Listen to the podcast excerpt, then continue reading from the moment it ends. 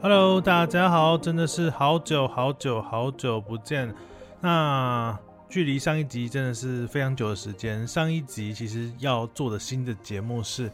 嗯，泰国跟台湾的，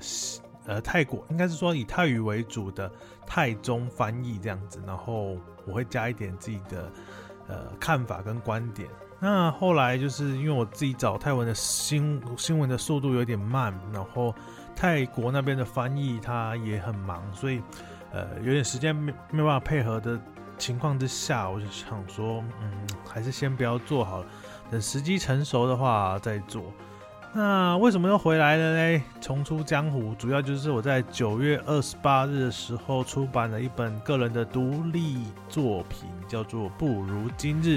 这本书的大小大概 A 六的大小嘛，跟巴掌一样大，那可以说是。呃，文库本的大小这样子，呃，所以这一季主要就是跟大家分享书本的内容，有可能是书本里面提到的，也有可能没有提到的，主要就是跟聊跟大家聊聊里面的故事。那其实不免俗的啦，还是会想要跟大家分享一下为什么想要写这本书，主要就是其实也回来了大概两年，那主要想要对呃这个。这一段日子做一点记录，做一点纪念，不要太早就忘记了。然后觉得，嗯，还是要重整一下这样子。然后有时候，嗯，可能要跟大家聊这三年的过程，那可能每次都要从头讲。那我觉得有一个作品啊，可以让自己，呃呃，更好跟大家分享，或者是以后想要做一些延伸的话，那也有一个基底在这边这样子。那嗯，这个 podcast 会做几集，我也不太确定啊。那主要就是跟大家分享一下里面的故事内容喽。如果你已经看过的话，那很感谢你的支持。那如果你想要买的话，也会在下面的也会提供链接这样子。那如果你买了还没有看，那其实也没有关系嘛。那书就是偶尔翻翻。呃，出去旅行的时候，可能搭火车啊，搭高铁，或是怎么样子，喝一杯咖啡，看个几篇文章，其实都呃很欢迎。那这所以这一季的 podcast 主要就是介绍我的这本新书《不如今日》。呃，Hello，我又回来喽。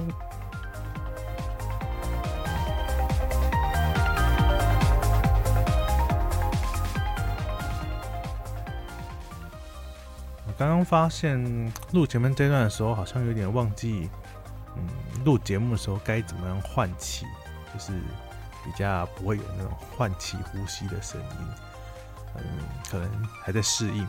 因为太久，实在太久太久没有录音了。那其实这本书主要分了三大段，第一段就是我就讲到了教学现场，这几年来，嗯。每天都在教书嘛，所以教学现场一定最多故事来写，所以我希望还是把教学现场放在最前面，然后中间插了一段，就是在中间参加校外的比赛的一些历程这样子，最后才把我自己生活在泰国的一些嗯生活状况分享给大家，然后我觉得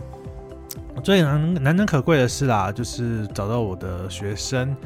然后他愿意帮我画画，然后画了一些书中提到的场景，以及我呃提供给他的一些构想，这样子。那一共总共整本书有十幅画，连封面这幅画总共是十幅画，然后完成了这本书这样子。那我觉得前言，其实我其实我自己连看书都很讨厌看前言这种东西，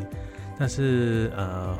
朋友们都觉得说啊，你一定要写个前言这样子去介绍，甚至我后来也是加了一些问答集，就是大家可能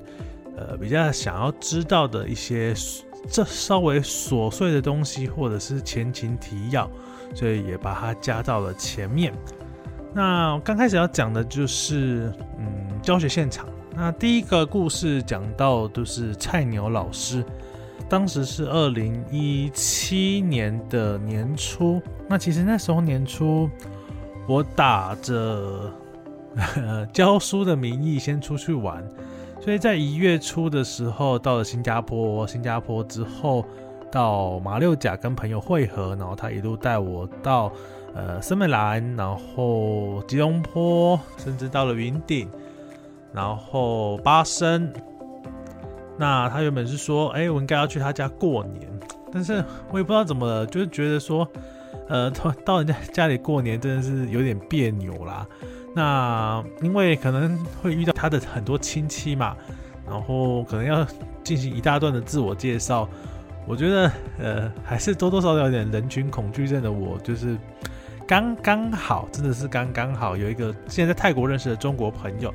他说还要到柬埔寨，要到吴哥窟去看看，问我要不要去。那我想说，哎，我们或许可以会合。那我后来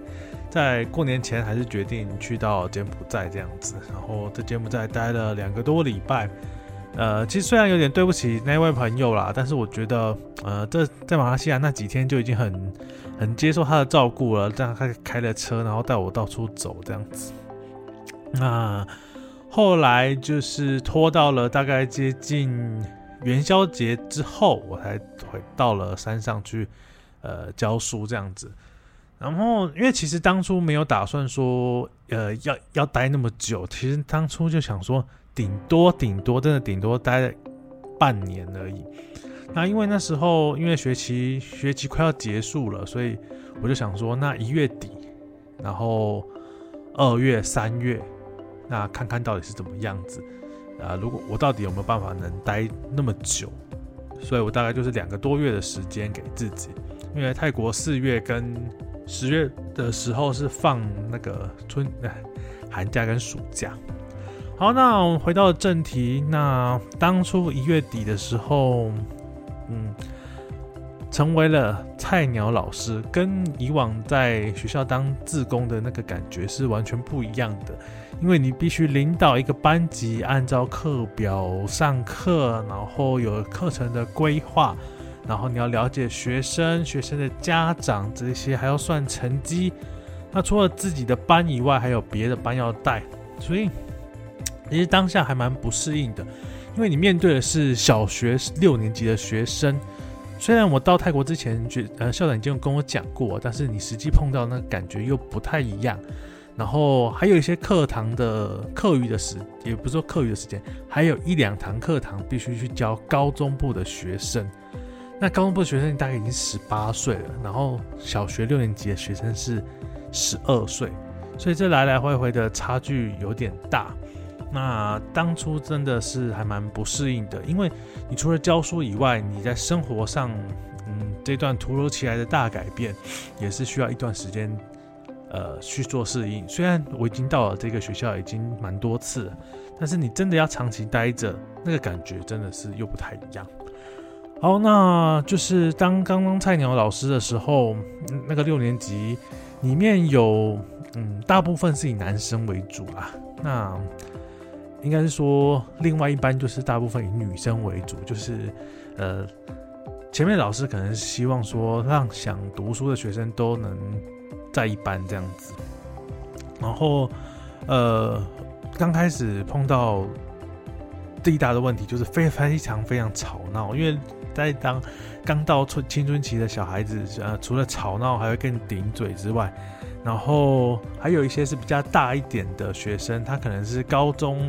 三年级毕，高中三年级了，那他的泰文的只有六年级，他刚好可以同时毕业，他只是想要学一点点中文而已，所以他其实是以泰文为主，呃，对，然后呃中文其实才学，你看才学六年而已，所以其实他的这个成熟感就就非常非常重，所以不是不是非常重，他很成熟。所以你没有办法用那种对于对小学生的那个态度去面对他，必须跟他讲 跟他讲道理，或者是跟他用一种比较成熟的方式，不然他会觉得哦，那你这老师怎么那么幼稚啊？所以面对的人非常的不一样，然后尤其是你可能学生会讲一些泰文，然后想要可能骂你或者是笑你。你要马上要反应过来，所以这段期间在收服学生的这一段情情境的时候，花了一段力气啦。呃，虽然不能讲说真的是完全收服，但是我觉得自己当然跟男生是比较好去了解他们的心情的，因为毕竟这些小学生内心还是虽然长得很高大，其实内心还是很幼稚的。所以，嗯，比如说你跟他们打打球啊，或者是下课了解他们的状况，了解他们聊聊天，其实，呃，还算是好好沟通这样子。虽然有时候脾气，嗯，会起伏比较大，但是当冷静过后的时候，还算是理性的。有一次，记得有一次最最比较大的冲突，就是因为有一位学生他。他其实成绩不错，但是他上课很爱讲话，然后考试的时候也，呃，一直给一直给一些同学提示啊答案，然后我就想说，我就一直要骂他这样子。他后来索性就突然把纸，就是呃，应该说他把直接把他的答案就往后一丢这样子，然后到最后交卷的时候，他拿的是一张完全空白，然后只写着名字的一张考卷，来表达他的怒气。那其实我当下也不想骂他，我就改改考卷，改完之后隔天，那请每个人把那个错的地方罚写几次这样子。那我就跟他说，哎，呃，发给他考卷的时候，跟他讲说，嗯，就是有没有骂他的意思啊？然后就说，哎，你也要跟着写这样子。那他可能大概也懂我意思啊，我没有要骂他，只是他回想到那段情况的时候，他可能自己有感到一点愧疚吧。那他还是把这些东西完成，然后再来就是一些比较年纪大的小孩，那当然花一点时间去了解他们的状况，因为其实他们也很讨厌跟这些小自己，你看，呃，六届的学，对，国中三年嘛，高中三年，小这些小自己六七岁的小孩一起在班上读书，除了他的成。能太中文能力可能没有那么好之外，跟这些很幼稚的人在一起，对一个青春的十八岁的少女来讲，嗯，或者是还有一些高中一二年级的人，就是这些少女来讲，就是说哇，跟这些小弟弟真的很痛苦。那当他开始信任我我之后，他开始会去管班上的秩序。那至少在毕业之前，嗯，还算是和平的。与大家相处这样子，甚至到了后来，呃，隔个学期，那有些比较大的学生，他其实已经不想再读中文，因为他毕竟不可能再花三年的时间让自己，呃，国中我们在那边叫做初中，让自己这边毕业，所以他有时候回到学校啊，看看我这样子，也会打打打招呼。其实，在我觉得后来顺利解决这一段。刚开始的阵痛期对我自己来讲，呃，会有一个蛮大的一个强心针的，所以也可能也是这样子的和平落幕。然后在毕业典礼上，甚至还有呃比较大的学生弹着吉他，带着大家一起这样子。然后我可能也录了一一小段影片。那我觉得学生可能，嗯，这段期间跟大家相处的还算蛮愉快。虽然这些小屁孩常常常。嗯，让我嗓门都是一直狂喊，但是我觉得这一段期间让我自己，呃，有下定决心要待下来这种感觉，这样子。那主要就是第一篇的菜鸟老师跟大家分享。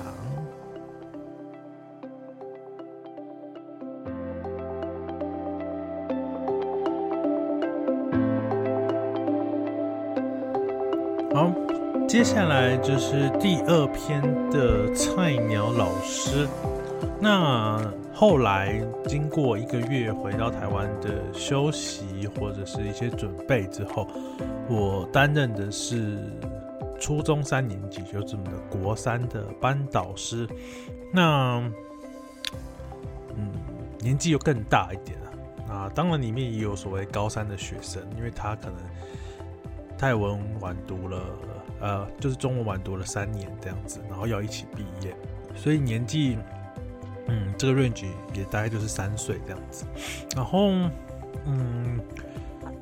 当班导，然后又是所谓的毕业班，所以有一定程度的压力。第一个就是说，嗯，校学校是希望说学生在毕业之前呢，能学到一些一点东西，然后。至少把他们驯服成一个比较那么嗯血气方刚的一些一些小朋友啦，因为嗯最难带的大概就是初中部的学生，因为呃，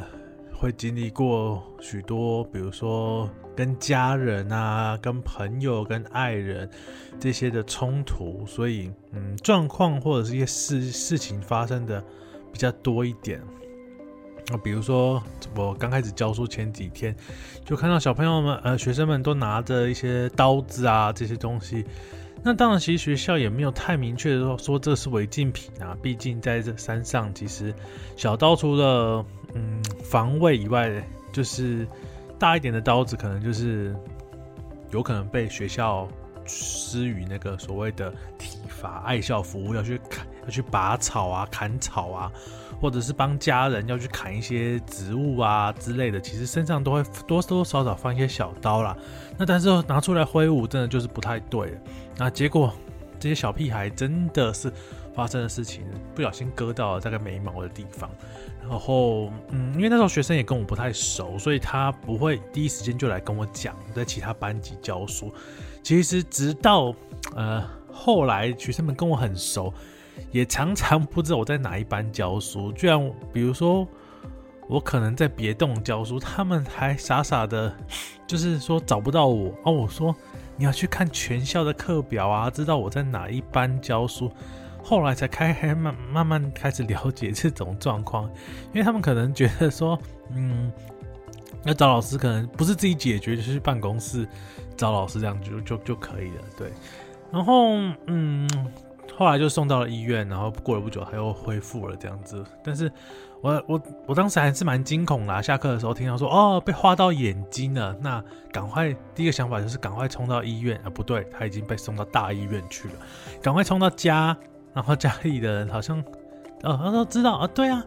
他他他他送到医医院去了，嗯，然后还继续这样做生意，那我会变成自己不知道该做什么事情。那就是赶快跟学校联络通报这样子，嗯，后来幸好还是就是和平的落幕了，然后双方的家长其实还算理性，没有要过于高大的高额的赔偿。那当然除了男生的事情以外，还有女生嘛，女生会发生的一个就是，嗯，其实他是因为家里嗯都有啦，他因为家里可能家里的一些变故，所以。在家里得不到一些认同，所以他在学校的学业也不不太 OK。原本其实还不错的，然后后来在泰文的部分他休学了。那但是在中文部分，他的学习跟出勤就是节节降落嘛，当然就是节节败退。诶，就是就是分数开始就不太对劲，出勤也不太对劲。那你跟他要问什么，其实他也都不讲。你只能旁敲侧击，大概去了解这些状况。然后，嗯，最后发生事情是因为她常常跟男朋友出去，然后不回不回来。然后家长知道之后，就跟他哥哥讲说，可不可以拜托学校？那刚刚他的哥哥就来拜托我说，呃，就是要好好去看看管着他这样子。但是你也知道，其实学校老师的嗯。责任其实就在学校的这些读书这段期间，下课之后，我们真的要管学生在哪里，其实也非常的困难。但是因为山区这边没有所谓太多的一些辅导机制，所以这些责任呢就落在了老师的身上。那他其实有一天就是，嗯，不太对劲啊，就哭得很惨。但是他其实还是有来学校。那主要是应该是跟男朋友吵架，听朋友这样讲。然后他企图就是割腕，但是他割腕自己又怕痛，所以他就拿了玻那个把玻璃瓶摔破，然后自己割了一小刀，血迹出来这样子。然后这些其实都是后来学生跟我转达，我才知道，因为我都在呃那天刚好都在别的班上课。啊，下课的时候学生打电话过来就说：“哎，老师老师，我爸爸说今天一定要让这位学生回家。”然后我想说：“啊，我怎么办？已经八点了，我都还没吃饭。”但是，其实心里还是有一种责任在啊，就是他是我的学生，我应该就好好去照顾他。你的心里真的是，呃，生气，然后又担心，然后自己当然有点紧张这样子，然后就找了学，找了几位嗯比较相信的学生，就跟我一起去。那我们从一路去去了医院，他朋友家，去了很多地方。那这样混来混去，就已经大概九点多了。那其实也知道，就是山路这样崎岖不平，所以后来学生跟我讲说：“哎，老师，你不要骑车，我载你好了。”哎，还真的，就是在夜晚，然后骑这些泥泞又山石子很多的路，真的我还会蛮担心的。然后后来确实就找到这位学生。那她在她的男朋友家，那这一段呃，刚开始找有找到他的时候，其实他就是也不想回家，然后就是怒怒骂大家这样子，然后不然就是要理不理的。哎，突然他消失在黑夜当中，我那时候真的就很紧张了。哎，我找人找到。找到了，居然在我眼前不见。那他如果因为这样刺激而发生什么事情，那我又更难以就是去给家长就跟学校一个交代。只要赶快打电话给学校，然后请学校里面的人再增加一些人来支援。那其实半夜，然后刚好那时候大概是农历七月半的时候。我没有想过，在走在山里面，然后杂草大概到小腿肚的地方，又下雨，然后踩着就是要要湿不湿的泥泞的道路，心里就想说：哇靠！我我这段一定 一定应该一辈子记忆犹新的吧？找了半个小时之后，哦，当然无功而返啊，你也不知道怎么办这样子。然后那个男朋友家长也不理你啊，然后他的男朋友也不理你了，然后我们就自己在那边在。一个不熟、不太熟悉的，就是不太熟悉的地方，这样子找人。还好后来半个小时，大概不过再过半个小时之后，就接到电话说已经找到人了。那后面就有一段，呃呃教化的过程吧，也不能讲教化，就是说，呃，希望这个人他能好好的想清楚。这些状况，然后我们就请他带请带他回学校这样子，然后去做一点，呃，他还是很崩溃啊，就是大哭大闹这样子。那隔天之后，他的家长从远处赶回来，然后跟其实他家长没有很愧疚啊，因为我觉得如果家长愧疚，其实我也变得会有点难堪。就是说，呃，我该怎么去安慰这个家长？其实家长也很蛮头痛的吧，因为，呃，他们自己家里有点状况，然后，呃，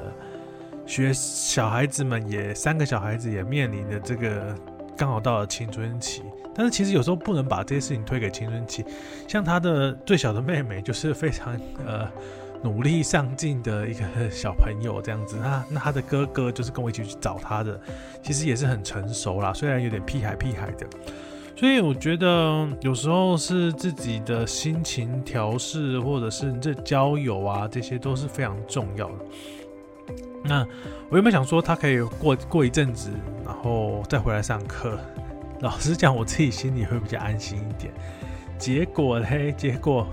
他当天下午就跑回来上课，所以我就想说，然后也变成就是爱听不听的，然后后来开始有说自己可能嗯。有小 baby 呀这些的借理由，但是我有请一些呃其他老师去了解关心之后，其实嗯有时候变成他不想要上课不想要回家的一个理由啦。然后再过一阵子，听说他结婚了，呃结婚了，那其实我有跟他的家长讲了很多次，他如果真的不想读书，那就休学这样子。然后他变得就是嗯爱来不来的。那我觉得他只要不要在班上闹，他来他就给我好好的上课，你不要去影响其他其他学其他同学这样子，所以我也没有说哦，他因为旷课过多给他退学，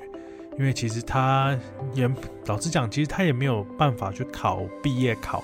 他的旷课时数够过过多这样子。那到了学期最后最后的时候，他还是有跟我讲说，哎，老师，我想毕业，我想要拿到毕业证书。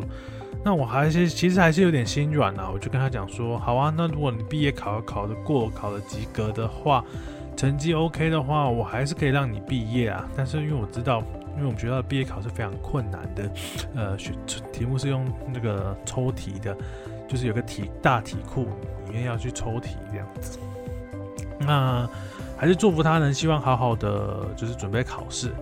但是但是呢，嗯，除了他结婚了，所以他不能回家，只能住在她的丈夫家。那其实她后来也很想回家，但是回家就是不能过夜，就是嫁出去了。他们习俗是不能过夜，然后后来又因为车祸，就是手脚都骨折，他连写字的办法都没有。那最后还是参加了所谓的毕业典礼，拿到了毕业证书。那后来真的是那个小 baby，呃，但是过了多久我有点忘记。然后他，他其实不是，好像只有第一次叫我碰到我的第一次叫老师好。他之后都只有说“哎，你好”这样子，所以嗯，也许我在他心中没有成功的扮演一个老师的地位，或者是说，嗯，我们这在这这在这段师生关系呢，我没有处理的非常好。但是至少至少没有交恶啦，就是我们在市场啊市集碰到的时候，还是会打打招呼闲聊一阵子。那嗯，我觉得这段是还算自己蛮特殊的经历。然后我也觉得，呃，老师真的是永远都只有一个辅助的角色，是很多人在青春期的迷茫的过程中一个辅助的角色。那不管是家庭还是朋友，这些人在生活的发呃人生的发展中，真的还蛮占据蛮重要的。那当然也希望小孩子能长得呃健健康康的长大，那他们家庭能继续美满。然后也希望下次回到学校的时候，还可以呃回到这个村子的时候，还可以跟他的小孩 聊聊天，或者是呃跟他们聊聊天这样子。呃，他的哥哥呢，现在在台湾，其实过得还不错啦。所以我觉得这段故事写出来，嗯，写的我没有特别要用一些呃激烈的言语去讲这些东西，但是我觉得他确实让我在嗯，就是真正开始教书的这这一年，嗯，我觉得也学到了不少，除了。去我让我自己去面对这些情绪，然后也发生这些以前在台湾我真的没有碰到的这些例子，然后听只有听到的这些例子，真的是活生生的在自己眼前去上演。然后在午夜的时候，我就会去想说啊，呃，该怎么处理呀这些问题。所以，嗯，我觉得这段记忆真的是呃又痛苦又值得回忆吧。那这两则故事分享给大家，以上就是这一集的节目。那我们下次再见喽，拜拜。